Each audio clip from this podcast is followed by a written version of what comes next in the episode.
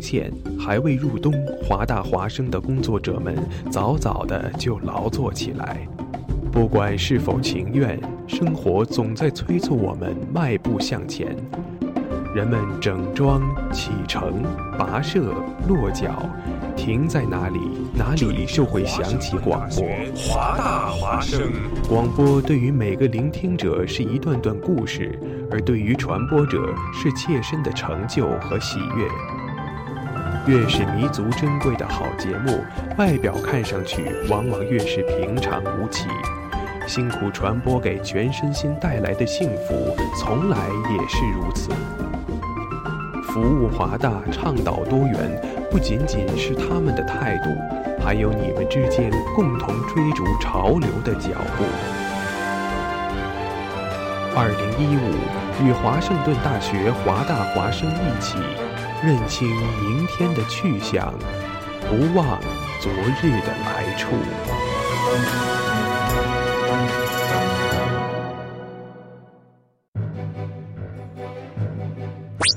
哦，Jimmy，你知道吗？华大华生开始每天晚上都广播了。是的，菲劳呀，我还用微信公众账号搜索关注华大华生汉语拼音全拼，和我最喜欢的女主播互动呢。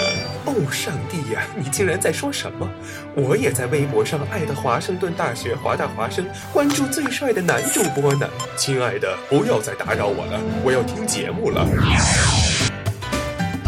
网络手机登录三 w 点华 voiceup.com 即可收听在线直播，或手机下载蜻蜓 FM 软件客户端，搜索华盛顿大学华大华声，随时随地随意畅听。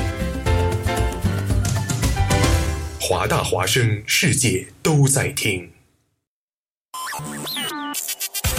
每周潮流音乐，每周每周听觉焦点，华语乐坛。新歌推荐，Reggae 的跃动的旋律，浓浓的原住民的风味，来自台湾的雷鬼乐队 Masca 新歌推荐，为你新鲜推荐 Ali Young。每天要摇晃晃的生活，这是你逃避的 style。拿着荒唐的手在战斗，也脱掉健康和自由。泛黄的眼睛正在透露，混合了自卑还有自我。别着抱怨，以及借口。亲爱的朋友，你曾有很多梦等着你去做，别再蹉跎，快醒过来责任在你手中。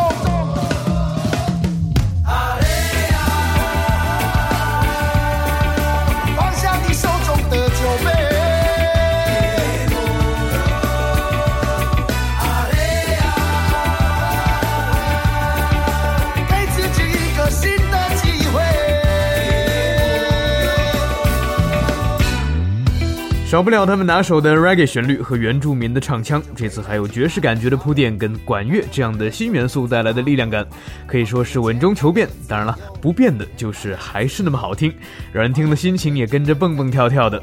不过啊，这样轻松的歌曲却是马斯卡劝诫大家饮酒有度，不要贪杯的忠告哦。阿里样在排湾语里面是朋友的意思，马斯卡其实想说的就是呢，是朋友我才这么耐心的劝你远离贪杯文化了，哈哈。好的，新歌推荐为你新鲜推荐马斯卡乐队阿里 g。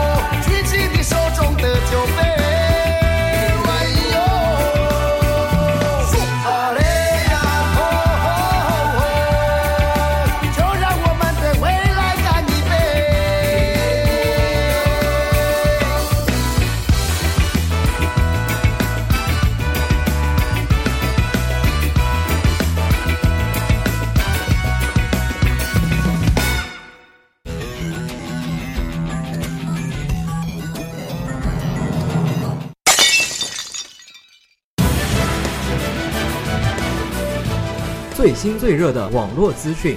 上周日的第四十八届超级来自星星的你，你要说什么？马来西亚航空今天发表声明说，在最炫最酷的热门话题。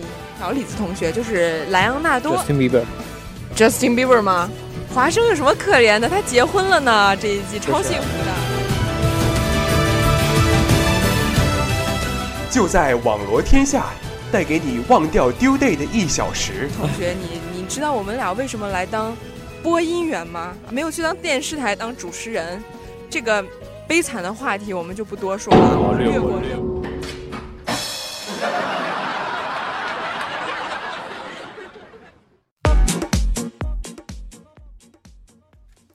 Hello，各位听众朋友们，大家好！现在是西雅图时间的晚上八点零七分，这里是正在直播的网络天下，我是主播舒怡。嗯，我是疫情，传说中不读稿子不舒服司机的舒怡是吧？我这还举着稿子呢。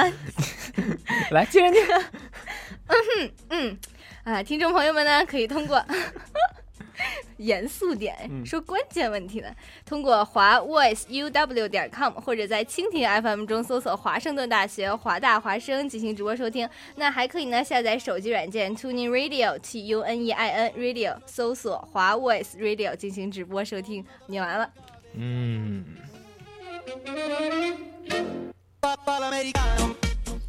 好了，也欢迎大家通过微信平台与我们进行互动。我们的微信平台是微信公众账号“华大华生”。如果你对我们节目有兴趣的话，也可以关注我们在微博上面的公众账号“华盛顿大学华大华生”。发现昨天晚上有人半夜一点半在往我们微信平台发东西呢。没错呀，这个，嗯，好像是要给什么什么惊喜。嗯，结果就给吓着了。今天今天一过来看，还以为是支持我们的节目呢。啊、哦，不过也真的就是支持我，确实是来支持我们节目的。但是这这个这个听众朋友们，就一会儿跟我们积极互动啊。不过你还真别说，他前面说你刚刚说这个惊喜变惊吓这事儿呢，还真的就有一些事儿啊。这个本来可能还是这个伴着大家美好的祝愿的，结果就吓着别人了。没错，这个是在大年初五的时候。这大年初五不是民间它有那个拜财神的习俗吗？初四嘛。初四、初五，二月二十三号是。啊，我我我搞不清楚，我对这习俗不是很熟。哎呀，就是呃，在那一天吧，他们都就是很多人都去那个寺庙去烧香。嗯，懂的，懂的，懂的。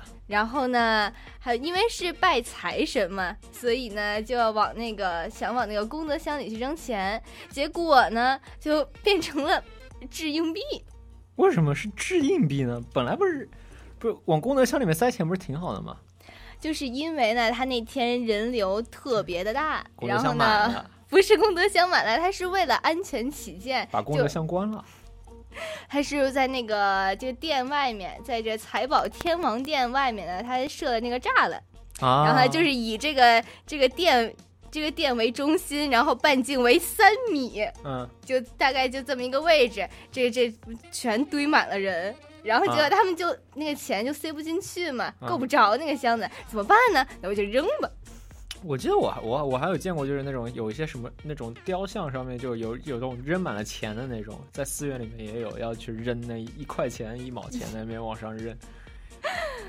你说这个硬币也是最高的才一元钱，对，但是就感觉扔上去了就觉得自己功德无量了，是吧？没错。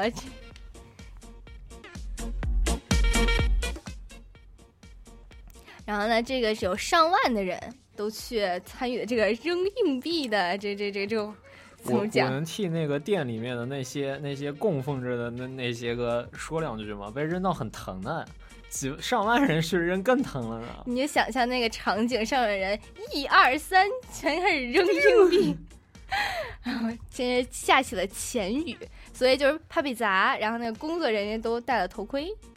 嗯，啊，工作人员还在里面捡。就是一边一边扔一边清理。哎，你像一秒钟有一万个人扔一次，也就是说一秒钟你可以拿到一万块钱。没没，人家人家扔几毛钱的硬币呢？啊，你怎么那么抠呢？扔一块，把一百块钱的钞票分成几分几分，一分一分的扔，能扔多少次？那是真的能砸死人。不过一分的还好了。啊，比较轻。啊，真的，我去换我我我去换点人民币来砸砸看啊。好。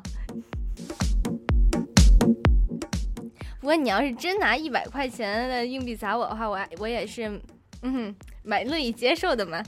其实其实就这个事儿，这个事儿你怎么看啊？你觉得，这他他到底算是一件好事儿呢，还是拜财神这件事情本来就是民间的一个呃习俗？对，是一个习俗，但是，嗯，这个这个为了安全起见的话，这个扔硬币太冲动了，还是不要不要去做。而且我觉得扔硬币这个意义也没有很大吧，财神不差这点钱是吧？没错。而且你说你扔硬币，给人扔这个动作就不是很礼貌的。啊，那下次要抛吗？滚吗？鼓弹 弹硬币。弹硬币，给他弹进去。其实其实这个事儿就让我想到那个嘛，就是呃，其实财嗯财神接财神还有另外一个习惯，就是要放那个烟花爆竹。好像啊我们那边说那个，如果你放的就是声音越响的话，财神就会在你家门口光顾。听过。然后你知道，就年初年年初五还是年初四，反正我我已经对那个早上就啊啊啊啊啊啊，就就就真的是不要睡觉，对被都是被震醒，而且还要赶早，你知道吗？你就就早上三四点就开始有人一大早开始起来放，然后你肯定特别想出去骂，然后结果发现你爸拍拍屁股下去也开始放了，然后你发现你自己也跟着下去，也开始放了。我一般不下去，你在上面听着人家的响，对，在上面数钱。嗯，还行吧。说回到功德箱，就看到前前几天还有这样一个消息，说有人在土豪有个土豪啊，在功德箱里面塞了一个 iPhone 六，他想真的扔进去了，呃，他就拍了个照，就是当然肯定是摆拍了，就是把那个 iPhone 六塞在了那个口上。你看，哦你这种人就你就不够虔诚。你看那个口子只能塞下一个 iPhone 六，你有本事你就就把那个口子巨大一点，放个 iPhone 六 Plus 进去，这样的话呢，还能还能让这个佛祖享受一个更高科技的这样的一个这个手机，是吧？而且你不觉得它很浮夸吗？就是扔进去那那一下还摆拍没，有，他就估计就是摆拍完了以后，他就不扔进去了。没有，不是不是真真的扔进去了吗？啊扔进去了，我我看到的是他扔进去了，然后后来那个哦工作人员是把它拿出来说还给他了，估计心里想，你光扔一个 iPhone 六，没有扔充电器，你叫我们怎么用？工作人员说，其实其实我们我们只是想说，这个我们是不收这个这个就是现成的礼物的。但如果你愿意换成等值的人民币的话，我们会非常愿意接收的没。错，没错。说到这个功德箱里的这个扔进去的钱啊，你有没有想过一个问题？这钱它去哪儿了呢？可能给扫地僧买扫帚去了吧？这得买多少个扫帚呢？不知道，你知道他们去哪儿了吗？我还特意查了一下，这个做工 做功课做的很认真这我哦。我实在想不出这么多功德箱能干嘛？这功德箱里的钱能干嘛用？这个和尚们也不用吃很多吧？他们又不吃肉。其实它是功德箱，好像就分两种，一种是那种什么呃僧团管理的，啊，然后呢，另外一种呢就是慈善机构哎嗯，不是，是那个什么旅游开发公司，就是为了敛钱欺骗用的。啊，就是它，它这个你有时你进它那个，比如说潭柘寺或者什么戒台寺，像那种寺庙里，你能发现有两种功德箱。啊，还有什么，对对对，它有什么区别呢？这个区别就是它上面有的是字不一样。啊有一种字就叫功德箱，还有一种字就是其他的字，可能是这种什么僧团的，就专什么名字。啊，然后呢，还有不一样的地方就是，呃，这个僧团管理的这个功德箱，它是开口朝前的，就是正对着你的。然后呢，但是那个旅游开发公司它那个功德箱，它是开口朝上的啊。我看到功德箱都是开口朝上的呢。你看到的全部都是，你有没有往里扔过钱？呃，扔过一块钱。行，那那就不用不用不用着急了，你的钱人家也不稀罕。其实，其实我想说的是，就你知道，人到了寺庙里面，就尤其是那种你比方说赶赶赶第一天的那种心，就有一种心态，就是我今天来了就总归要花，就是然后结果往里就就你你比方说你到功德箱，人家都在里面扔，然后你就就就很虔诚的，然后你就觉得自己不好意思了，然后你要往里面扔一点这个样子。扔一点点。就是我我还真看见很多功德箱里有一百元的大钞，我特别想抠出来。这这你先看看那个箱子是是是是是哪儿的？森团的，你开口朝上的嘛，当然、当然是这样的了。那开口朝上的反而难抠一点呢，我觉得。都挺难抠的，手太粗了进不去。你还真想过这事儿？没有，你现在你其实想一想，像这种就是你往功德箱里扔钱，本来是一种挺好的事情，像是那种什么慈善的感觉。嗯嗯但是你想，你这个你这个钱给了这个旅游开发公司，就相当于是人家把你的钱骗走的，人家也没有骗走啊，你自己愿意捐呢。这心里还是有点不平衡，好吗？没什么，我觉得就我觉得就扔，其实你知道为什么人去这个功德箱里面送钱的时候就不会考虑这功德箱是哪儿，是因为人家觉得到寺庙里面就啊，就有点散点财嘛，对吧？就这个样子。散点财，散了一百元大钞进去，看着我都心疼，你这么纠结于一百块干嘛呢？你一百块都不给我。啊，一百块都不给你，我们来换算一下，一百块大概是十几刀哦，十十十六刀，哦差不多。一天饭费。没错呀，一百块都不给我就给我吧。就是不是说什么你这个藏这个钱啊，不是说你藏，如果你藏私房钱的话，去就是藏藏到哪儿就是最最安全的地方嘛？啊不是他们说不是捐给红十字会是最安全的地方吗？因为你也不知道你的钱去哪儿了。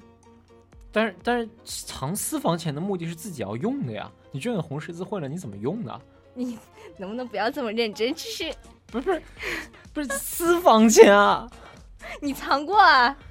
我还没有藏在机会啊。这就是这只是一个梗而已了。然后现在呢，我们我觉得还可以加上一点，就是如果你把你的钱扔到了功德箱里，你也不知道他的这个钱去哪里了。其实其实我刚刚又查了一下，你知道，就是现在有很多寺庙是被承包的，就是那种。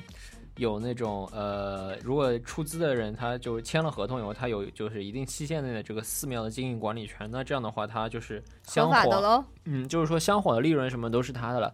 你知道就是承包费一年要多少钱吗？多少钱？七百二十万。啊，这么多。其实你想想，所以所以他只能通过这个钱来赚回来但。其实你想想，如果对于承包一年七百二十万，然后什么那迎财神那一天就减了大概多少 多少钱回来，就如果他香火旺的话，其实对他来说就肯定是稳赚不赔的。其实这就是 怎么说？盈利的一种手段了。对寺庙寺庙问投资呃问出资方要钱，然后出资方再从这个 信徒的这个身上搜刮钱。都是一连串的钱钱钱。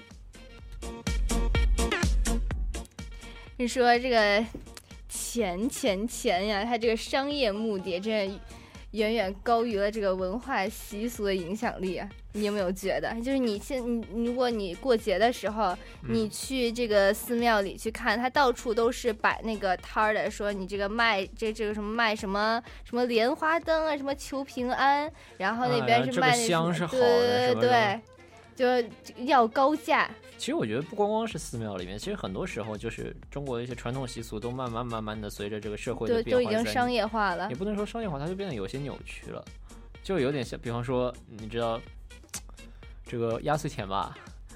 压岁钱对，那小时候觉得有压岁钱就挺好，后来发现大家都在比压岁钱谁拿的多，你知道吗？真的吗不是全部都交给家长吗？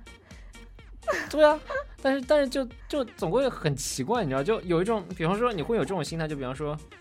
呃，比方说，我收了多少压岁钱，然后其实因为家里面还要给出去嘛，然后比方说人家给了我多少，那我一般给人家也要，就我们家给别人也一般也要给呃多少，就明白明白你要算算计这个事儿，你知道吗？就感觉很累。这其实其实本身这个其实压岁钱的意思就是你知道就就就压个岁就可以了，就就意思意思就可以了。但是就现在反而越搞越复杂，比方说。我给了我，人家给了我两百块，我给了人家，呃，是不是太少了呀？两百就块是，比方打个比方，你还真的给，你还真的给过吗？人家给了我两百块，我给了人家一百块，是不是太少了呢？这这个人家会不会心里不高兴呢？是不是？所以一般人家给我两百块，我也得给人家两百块，然后就很累，你知道吗？又不好意思什么多给多给了人家又会觉得又不高兴，呃，然后就就再就再给你买东西，什么再补回来，给你买各种礼物啊什么的，啊，对对对对，就反正就就人情世故嘛，就是这种感觉，就越来越，复杂呀。就越来越多，就年味儿慢慢的就变成了那种有点像就亲情欠来欠去的这样的一个感觉。哎，好忧伤的感觉呀。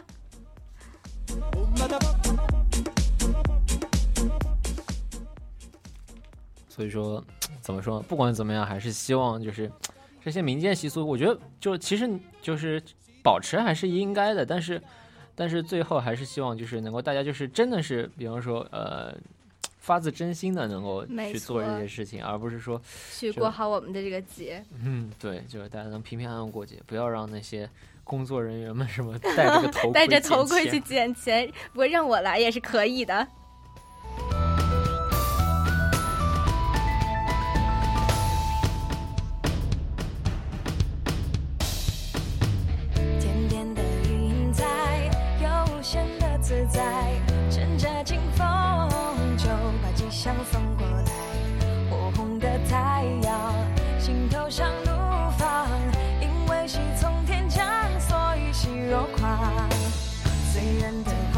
花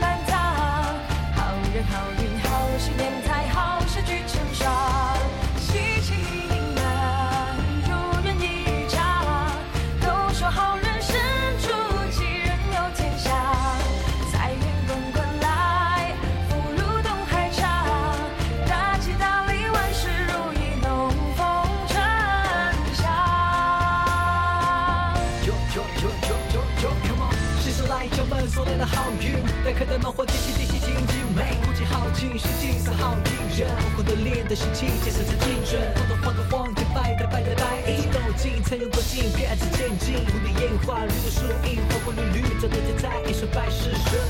醉人的花香，激荡在胸膛，打开快乐心窗，迎进来了阳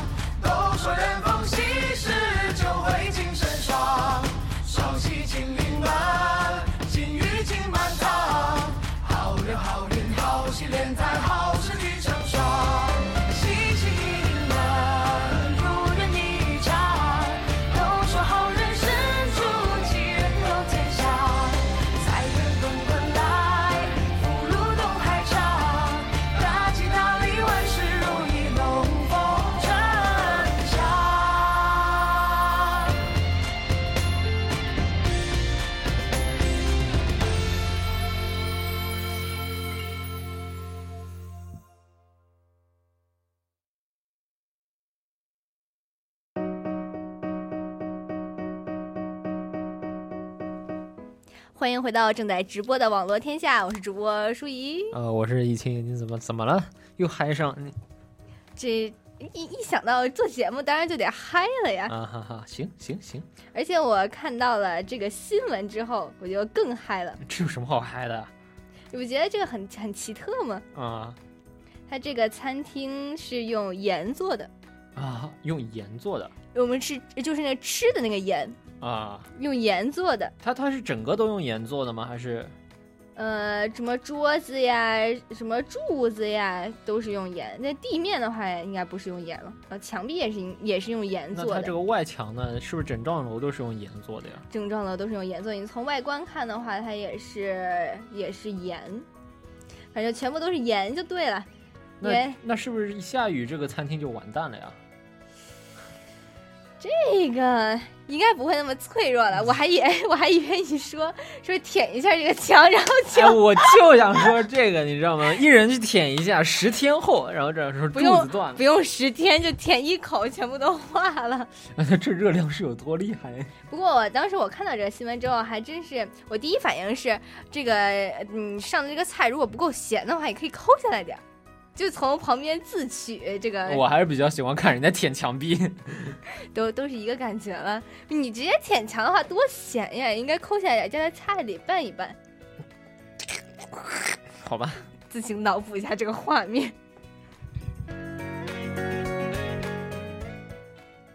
不过我们这个担心是多余的，啊，怎么说？它这个它这个就不会塌，是因为它那个材料啊，嗯不是真的不是我们食吃的那个食盐，嗯，那它是它是呃它的原材料都是来自附附近的那个盐盐矿场和盐盐湖。啊，就其实是含盐的那种，就矿藏嘛。对，然后它的呃他的创意来自于那个岩岩洞，然后他把那个餐厅的内部建成了一个自然的岩岩洞的样子。啊然后呢，他们对这种这种岩岩啊，嗯第一个岩字它是那个呃岩石的岩，第二个岩才是我们的食食啊，食是是大用的那个岩。大家都懂了，大家都懂了，我们的听众素质都很高。只有我不懂吗？我不懂，哦，那我就解释给你听。谢谢。它这个材料进行了一番彻底的考察之后呢，就确定是可以用作这个建筑材料的，所以才会用。嗯不然的话，不然的话，其实还真真是会塌呢。然后，嗯，对我们就不用担心这个东西会塌了，就其实其实我觉得盐的盐的用途，除了除了这些以外，就除了我们平时想象当中的那些吃的用的以外，其实还有很多其他的用途。比如，就比方说，其实像你前面说的这种盐盐可以用来造房子，然后可以用来给你就是用餐的时候增添一些活动，比方说舔墙壁之类的。那像像在中像像在我们青海那边嘛，有一条就是那种公路嘛，也是用盐做的吗？也是用盐造的，而且非常坚固，它不滑吗？它不滑吧？其实那种盐还挺糙的，那也会有人会舔路面吗？尾气味儿的是吗？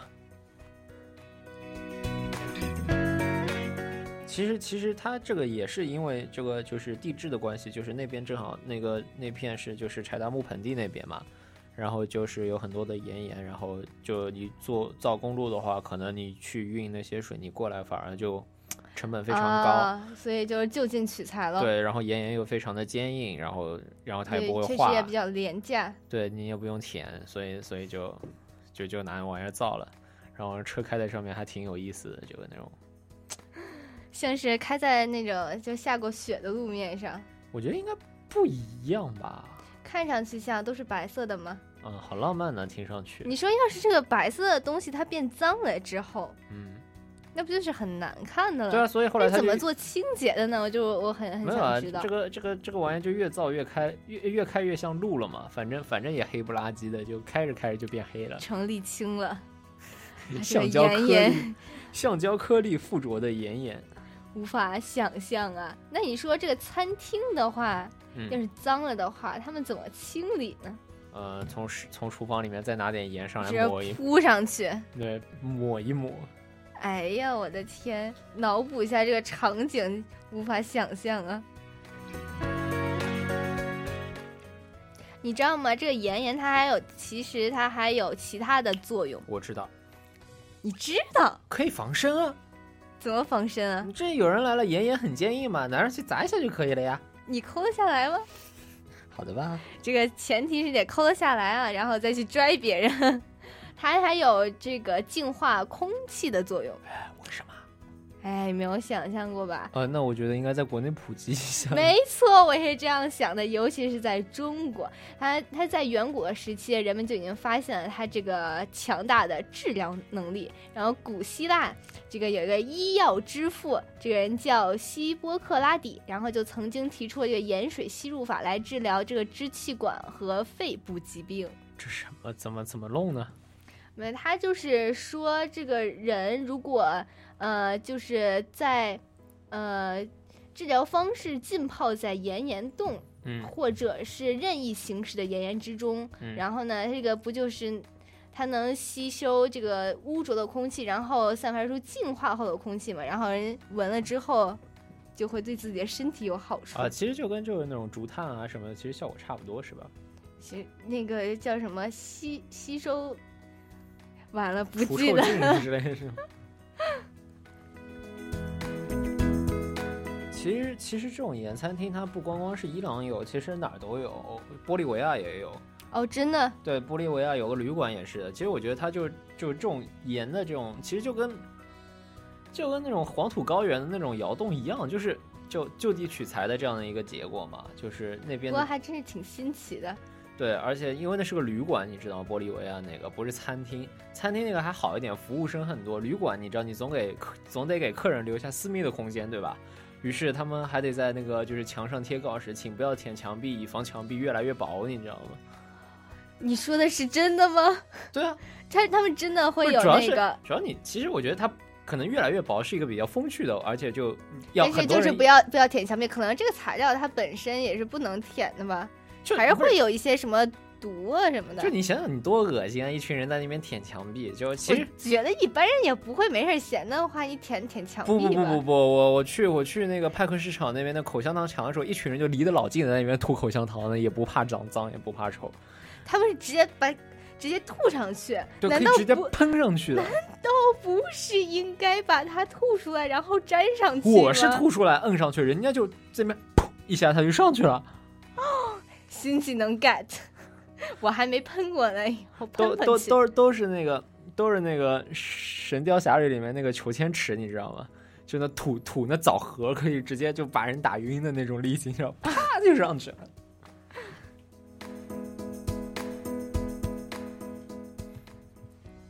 它这个岩岩的这个这个这个这个材料的结构啊，啊，化学课开始了，老师。我说实话，我这个今天看了半天没看懂。没事，我就是照本宣科一下，嗯，照本宣科也不行啊，宣不出来了。因为我觉得他说的好像就不是一个东西，他说的是另外的一个建筑物了，也是用这个材料做的。它这英文名字叫 salty glue，这个 salty 不就是盐嘛，然后 glue 就胶水的意思。啊然后呢，他又说是用了椒盐。椒盐，好好好神奇的，好好好好神奇的一个名字，就好想吃的感觉。它这个是用呃盐和胶水，然后是粘起来的吧？，椒盐嘛。我听成胶原蛋白了，我的天！然后我我我看看啊，这个这个到底是怎么做的呢？啊，他说它是由盐和胶水组成一个咸咸胶水儿，一个咸胶水儿，比你刚才那个还浮夸。这个名字，这是个理想的三维印刷材料，结构坚固，重量轻，半透明而且廉价。说到这半透明啊，还真是还不用做窗户了。既然是半透明的话，这个呃阳光就只能直接能呃照进来。那这个这楼里面的这个群众们岂不是隐私都没有了？它又不是镜子，只是半透明嘛，只是为了让阳光进入。再说你吃个饭需要什么隐私呢？这个浪漫的氛围需要私密的空间来保护说到这个，我还想起来有一个餐厅好像是全部都黑的，啊就是黑黑暗餐厅，啊它是呃没有灯，啊！反正一切都是黑的。然后你你上什么菜，你菜也看不见，然后你就只能在黑暗里吃那个菜。啊！他为了就是嗯、呃因为你知道人他那个是，如果是先看到这个菜的话，他对这个菜都有一种主观的那啊，种感就先要觉。去就 judge 他一下，对吧？嗯，所以说，所以说他的意思是在黑暗当中，就是他的，味觉能提高到最高的那种精度，还是呃怎么样？那他怎么能把菜送到嘴里呢？你菜送到嘴里不是很？你没有试过吗？但是你看不到菜啊！但是你知道菜在你面前啊，啊，是是。然后你就夹起来放到嘴里。啊虽然我还没有试过，啊，等会儿关了灯，让你找水喝试试看。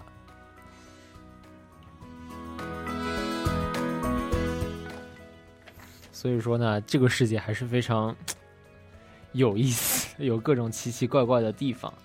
我就想到，你看这个哪天去吃饭，对吧？舔舔墙壁之类的，多好呀！我们就这个月期待着有人把你舔墙壁的照片也发到群里哦。嗯，好，好久不见，你瘦了一大圈，苦笑的脸，忙而累。你说好男人绝种了，爱一年往往要伤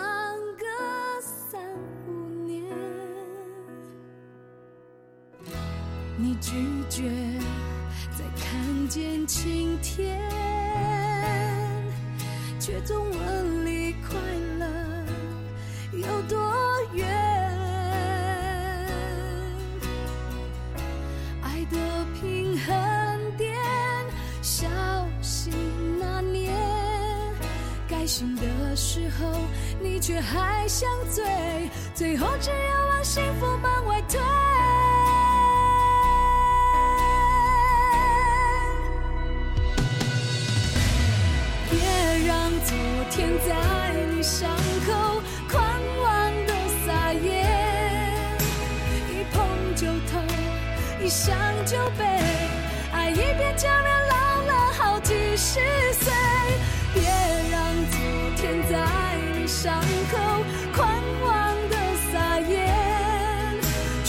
心中爱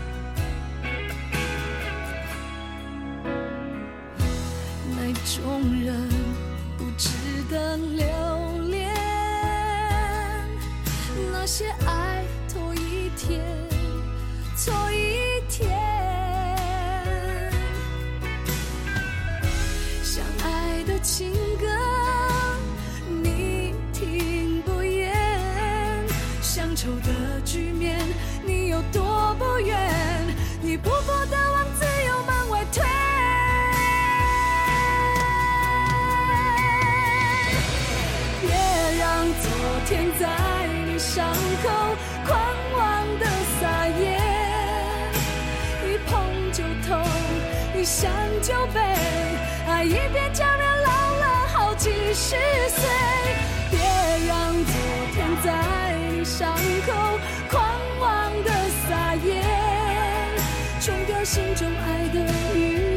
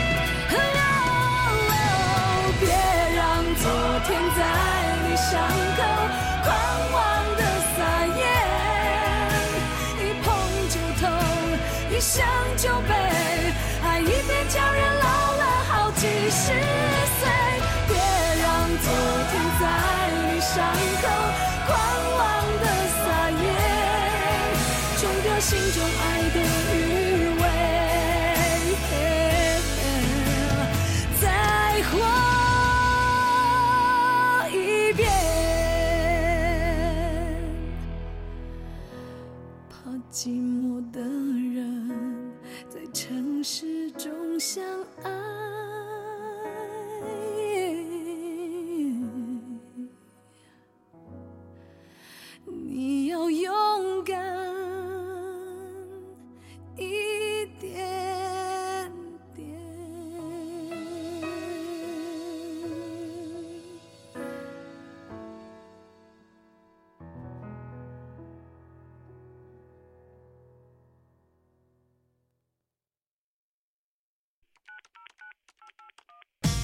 网罗天下，现在是连线时间。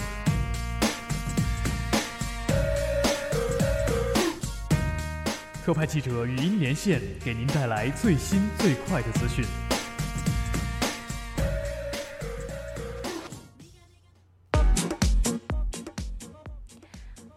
回来，这里是正在直播的网络天下，我是主播舒怡。嗯，我是易清。好好，又到我们连线的时间了，那有请我们的特派记者 Jack 吴进行语音连线哦。Hello，Jack 吴，你能听到吗？可以听到。今天给我们带来什么新闻呢？嗯，好的。首先，今天的第一条消息就是北京的国际包裹竟然消失在河北的一处地摊上面。有河北省的网友在微博爆料说，在河北省霸州市盛芳镇的街边，有人摆摊出售多个无着落的快件，大多是从北京发往国外的国际小包裹。这些包裹寄出后没有人签收，但又没办法退回去，因而被人摆摊出售。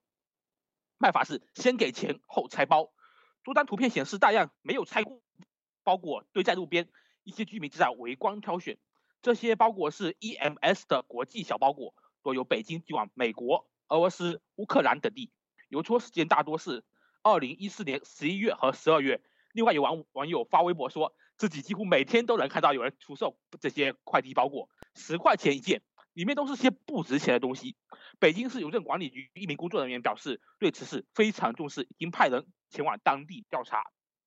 接下来我们讲一个娱乐新新闻吧。娱乐新，啊，我今天讲的是那个那个房祖名的老爸成龙，他又惹祸了。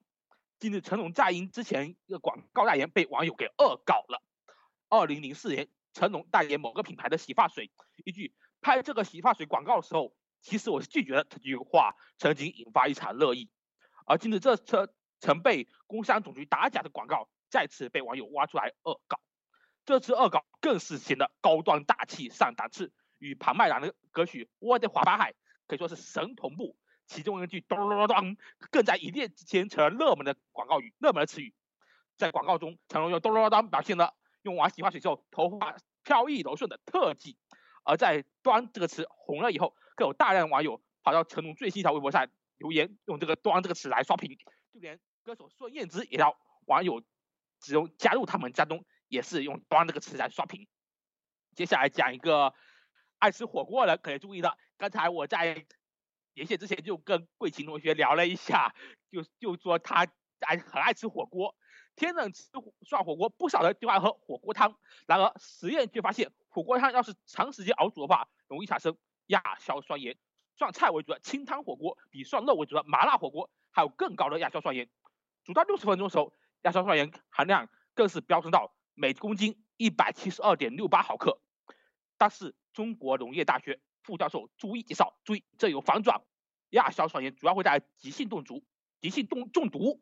不过，即使以实验测出的最高数一百七十二点六八毫克每公斤来算，也至少要喝两三斤以上的火锅汤才可以达到中毒量。一般人喝这个汤不会导致急性中毒。不过，喝火锅汤最好是在煮开但没有开始涮菜时候喝。接下来讲一条体育方面消息，以对我们中国来说引以为傲的中国广州恒大男子足球队今天宣布，恒大队主教练里皮由于个人身体及家庭原因，宣布提前辞职。从接近里皮的消息源了解到，里皮提出辞职后，恒大队仍然希望全力挽留挽留，但是最终同意了老帅的辞行。由于合同尚未到期，里皮提出给予恒大队一部分的补偿金，使恒大队最终选择放弃。今年将满六十七岁的里皮，从二零一二年五月十号开始担任恒大队的主教练，率队夺得中超联赛的三连冠，还夺得了二零一三年亚洲冠军联赛的冠军，这是最令我们骄傲的。广州恒大登上了亚洲之巅，当时我是兴奋的根本睡不着觉。里皮又是成为了世界上唯一一个获得世界杯、欧冠和亚冠冠军的主教练。去年十一月，恒大队宣布里皮仍保保留主教练职位，但是实际上已经退居二线，他弟子卡纳瓦罗担任球队的执行主教练。有消息说，里皮或将率领一支国家队征战二零一八年世界杯，不知道是不是真的，我也不清楚。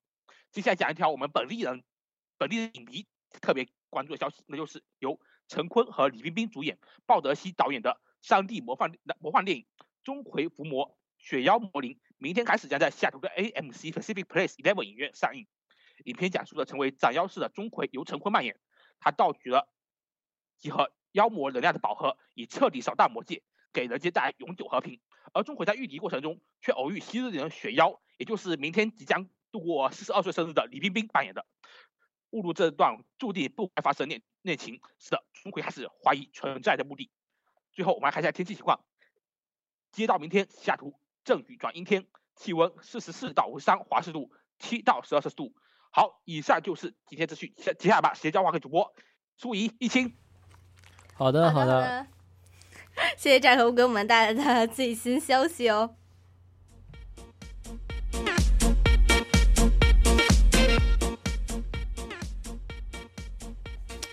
好了，这个又到了这个，其实现在谈这个话题还好，就是现在是 winter 嘛，对，为什么谈？就是因为现不是回回国的时候，你知道吗？因为我们下一个话题跟飞机有关系嘛，所以就想到就回国这件事儿。回国这件事怎么了呢？对，当然希望机票便宜一点了，对不对？嗯、那怎么样才能让机票便宜一点呢？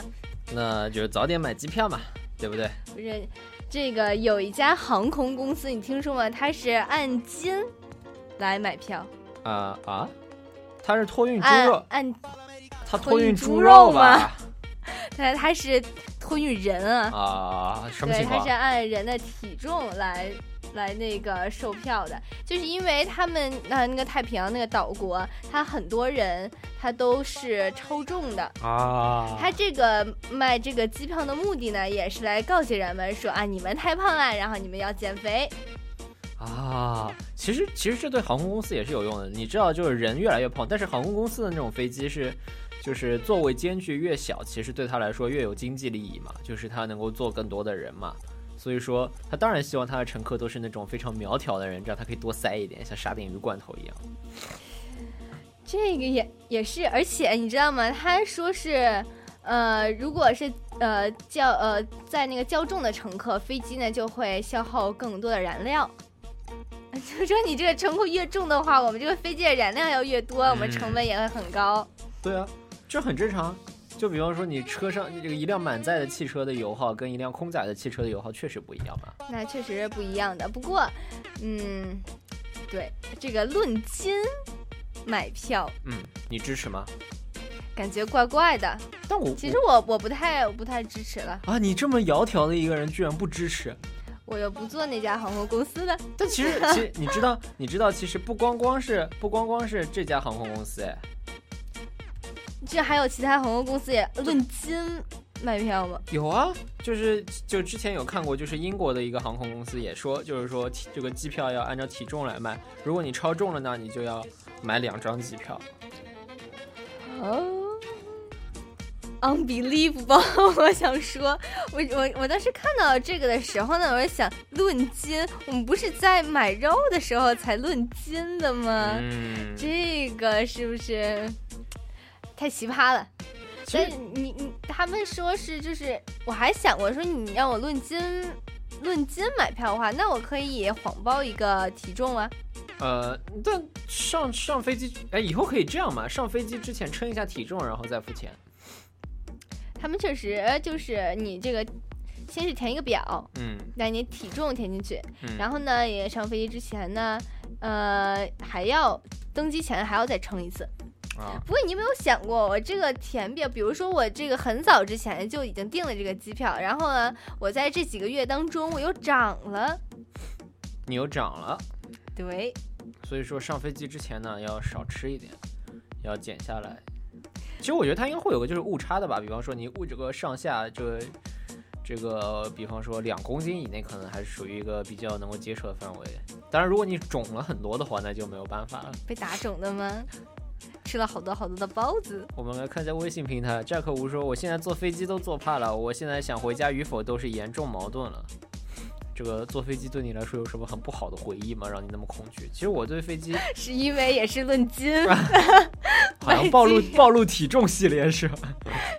我什么都没有说。其实我对我对就坐回国的飞机，还有过来的飞机，就印象最不好，其实就是如果长途的时候你碰到有人带小孩，然后那个小孩赶巧啊年纪很小，然后他如果就是又是那种很哭闹的话，就很崩溃，十二个小时就在那边，呃他可以哭十个小时，你知道吗？整架飞机人都不要睡。所以你真的遇到过？我熊孩子跟好孩子我都遇到过，就有个小孩那个十二个小时一分钟都没有哭，就特别乖，然后大家都还是给打晕了吗？没有没有，他很乖，这边摇啊摇，就就 就只有摇啊摇，也不出声。但其实对于小孩来说，我觉得坐飞机还蛮难受，因为你耳朵那边就他自己不能调节嘛，所以你就也有碰到过熊孩子，有过哭哭一大半时间，然后你就根本没办法睡觉，就很崩溃。那就不要睡啊，看电影。嗯，那也要看吧，倒时差有的时候需要睡觉。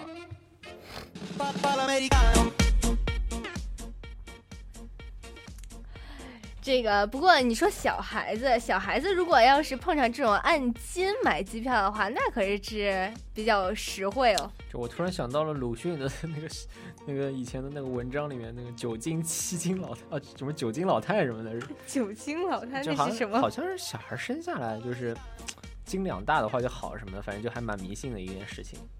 生个金娃娃吗？还是胖娃娃？不过就是你就就那么几斤的话，也差用不了用不了多少那个机票钱呀。多不了用不了多少油是吗？呃，其其实它可不可以 当做一个行李？有点狠。跟宠物一样放在一起吗？其实其实那个呃，这个这个政策呢被很多人抨击，然后现在好像要修改了，就是说以后呢是变成了人跟行李加在一起的总重量，然后来买这个机票。否则我我叫我儿子或者是什么我女儿什么带很多很多很多的东西，那岂不是就很合算了？那不是都一样吗？一家人。但问题是，嗯，你只有这样想吗？呃，只要小孩子带的话就 发现了什么？就可以多带一点嘛，对吧？就合算一点嘛。为什么呢？啊这是按斤数啊，就是按按斤数的话，不是都是都是一样的吗？不是原来如果按原来的算法的话，就是小孩子带行李就会合算一点，因为它本身的机票价钱比较低嘛。那机票不是呃机票不是按斤吗？什么机票？对不起，是行李，行李不是按斤吗？也好，好好好好，不跟你辩这件事儿。哎，行吧。其实细数各国航空公司的奇葩规定啊，这个还真不光光是只有这一个这一件事儿。还有什么呢？比方说以后这个，你知道沙特这个国家还是很不错，对吧？很有钱，对吧？这个男的帅，女的美，但是发生了什么？以后坐沙特航空看不到漂亮姐姐了呢。为什么呢？这是因为他们出了一个规定，说男女乘客的座位要分开，除非男女为夫妻或者亲戚才可坐在一起。没办法和女朋友坐在一起了呢，这个对，确实是你应该考虑的问题。好伤啊！没事，你们就是可以，呃，登机之前呃领个结婚证什么的。不是关键，关键你知道他出台这个规定理由也很有意思啊。他说，此举源于沙特航空公司接到一些男性乘客的投诉，他不愿意其他男子挨着自己的妻子或者家庭女性成员就坐，而且并且他们也投投诉空乘人员太过轻浮。哦，这这这肯定不是一个两个投诉，肯定是很多投诉之后他们才修改了这个规定。但我想说的是，这个这这这群男的得有多大男子主义，才不能让自己的老婆和别的人男人坐在一起，坐在一起啊？我懂你的意思，就只是坐在一起，为什么不可以呢？你挤公交车都会挤到这个人家人家国家的公交车没有那么多人吗？啊，人家国国不是你知道吗？他这个国家他他的他的性别隔离啊，就还是挺挺挺严重的。啊他说这个该国的女性需经男性监护人同意方可监护人，没错。你有听说过男性监护人的吗？那几岁了还要监护人？他这个国家就是，嗯，你必须得尊重人家这种文化。嗯他说必须经过男性监护人同意方可旅行或者在家以外的地方工作。啊，嗯、对，而且在更对更夸张的就是在那个什么餐厅啊、什么沙滩、游乐园或者是银行的公共场合，银行都不行，他必须要有女性有专门的这个门进出。啊！而且呢，如果一个女的如果没有同没有亲戚关系的男子进行社会交往，会被控通奸或卖淫。太就比方说夸张了呀。就比方说，因为工作需要，这属于社会交往嘛？就我工作需要，我需要进行一次商务宴请，然后我跟一个男，我跟一个男的，就比方说一个女的跟一个男的握了个手，这就算通奸，好壮观！这这种感觉跟那个突然让我想到了非常单纯的、纯纯的爱的故事呢。比方说像《山楂树之恋》里面牵个手就会怀怀孕之类的。确实有异曲同工之妙啊！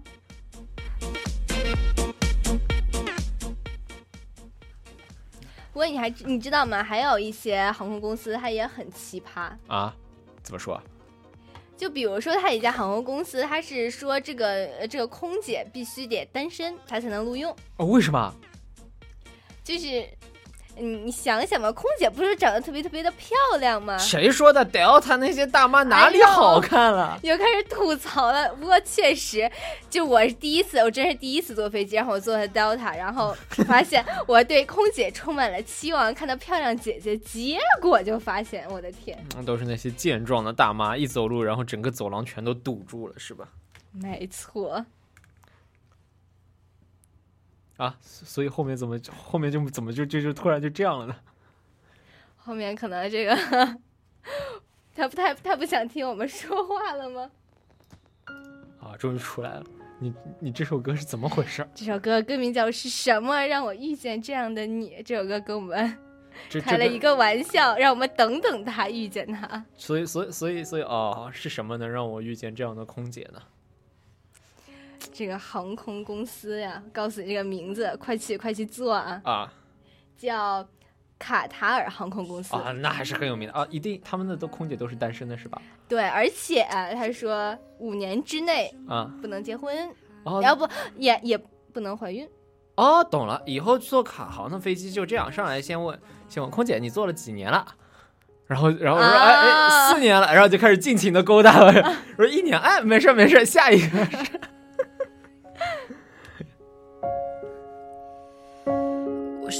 是宇宙间的尘埃，微不足道的一种状态。偶然乘着谁的最爱，多想相信永恒存在。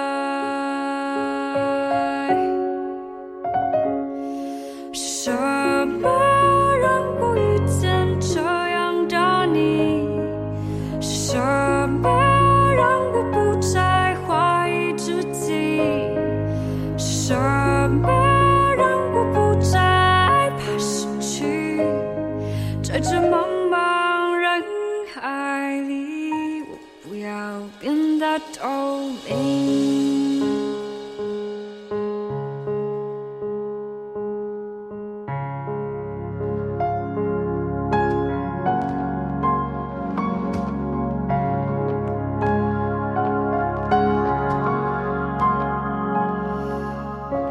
我是宇宙间的尘埃，漂泊在这茫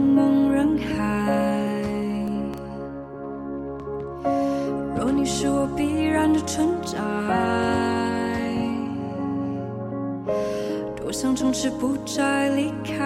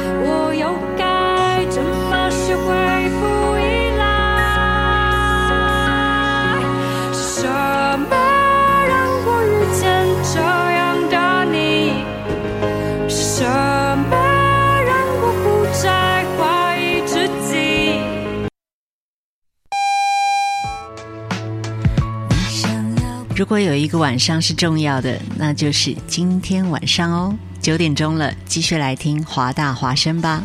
我是陈珊妮。